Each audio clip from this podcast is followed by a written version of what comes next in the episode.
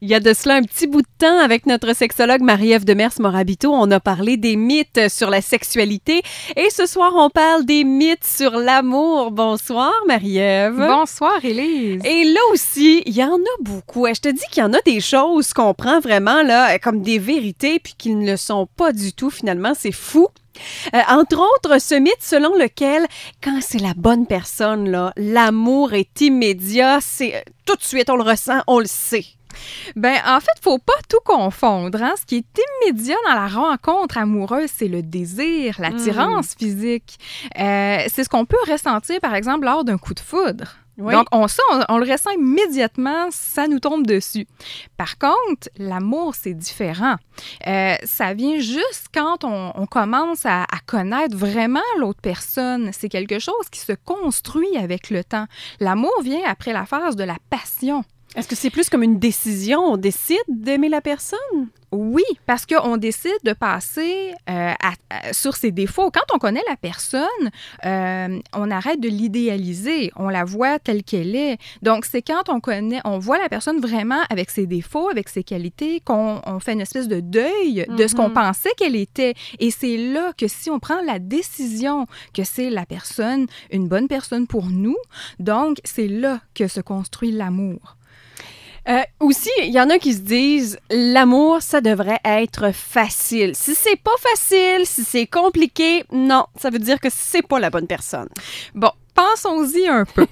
On est en couple avec une personne qui a des pensées, des sentiments, des intérêts, des attentes, des expériences, des amis, des réactions, Hmm. des habitudes différentes de nous.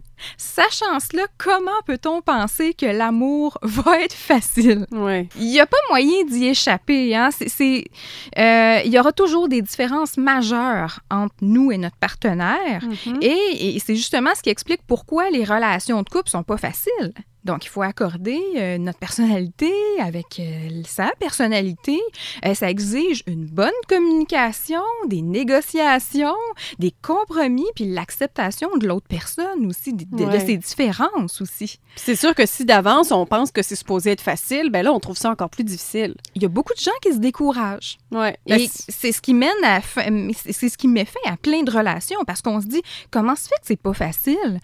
Ben c'est ça, c'est l'amour, ce n'est pas Ouais. Facile, c'est un des plus grands mythes. c'est un défi. Absolument. Et c'est pour ça qu'il faut faire attention aux mythes ou aux idées reçues. Et puis, on va continuer d'en parler parce que, évidemment, on en a d'autres pour vous. Restez bien à l'écoute. On reste avec Marie-Ève et on poursuit dans une quinzaine de minutes à Boom. Ce soir, on parle des mythes concernant l'amour avec notre sexologue Marie-Ève. Et euh, Marie-Ève, tantôt, on disait que, bon, le fait de penser que l'amour doit être facile, c'est un mythe, mais le fait de penser que la sexualité doit être naturelle et spontanée avec la personne qu'on aime, ben ça aussi, c'en est un autre. Combien de fois j'ai entendu que les relations sexuelles devraient être fluides, qu'elles devaient aller de soi entre deux personnes qui s'aiment, euh, que s'il y a des problèmes, c'est parce que c'est pas la bonne personne pour nous. Euh, ces pensées viennent des contes de fées, des Mm. films euh, romantiques qui montrent que le sexe est toujours facile et naturel.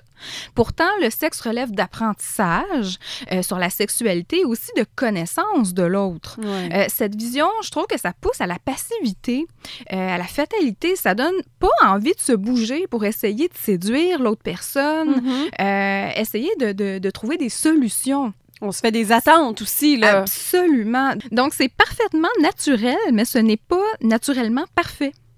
Et euh, un autre mythe qui persiste et qui fait l'objet de plusieurs livres, de plusieurs films est l'âme sœur, le Ah, ben partenaire idéal qui existe. Rien n'est plus faux que ce mythe-là qui dit que dans le monde entier, il existe une Mm. et une seule personne qui est faite pour nous, qui est l'homme ou la femme de nos rêves, qui incarne tous nos fantasmes, qui répond à nos besoins et avec lequel on filera le parfait amour pour le reste de notre vie. Euh, c'est ce, ce mythe nous pousse à rechercher un idéal qui n'existe pas. Et ça crée de la peine, de la déception quand on Mhm. se rend compte que la personne ne, ne correspond pas à, nous, à notre idéal, à nos attentes. On peut attendre longtemps. Absolument.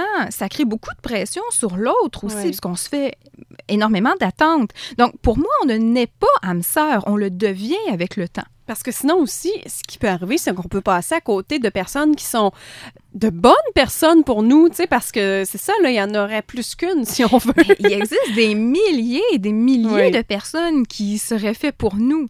Oui. Tout à fait. Faut voir ça comme ça. Oui. Euh, et de, le fait de penser que nécessairement, bon, il y a peut-être des gens qui se disent, hey, mais moi, je, je l'ai, je pense la personne parfaite pour moi, ben euh, tant mieux, là, on se pose pas de questions, on arrête ça là. Mm. Et maintenant, de se dire, est-ce que ça va durer toujours? Euh, ça peut mettre de la pression, ça aussi, le fait de penser que l'amour dure toujours, c'est un autre mythe.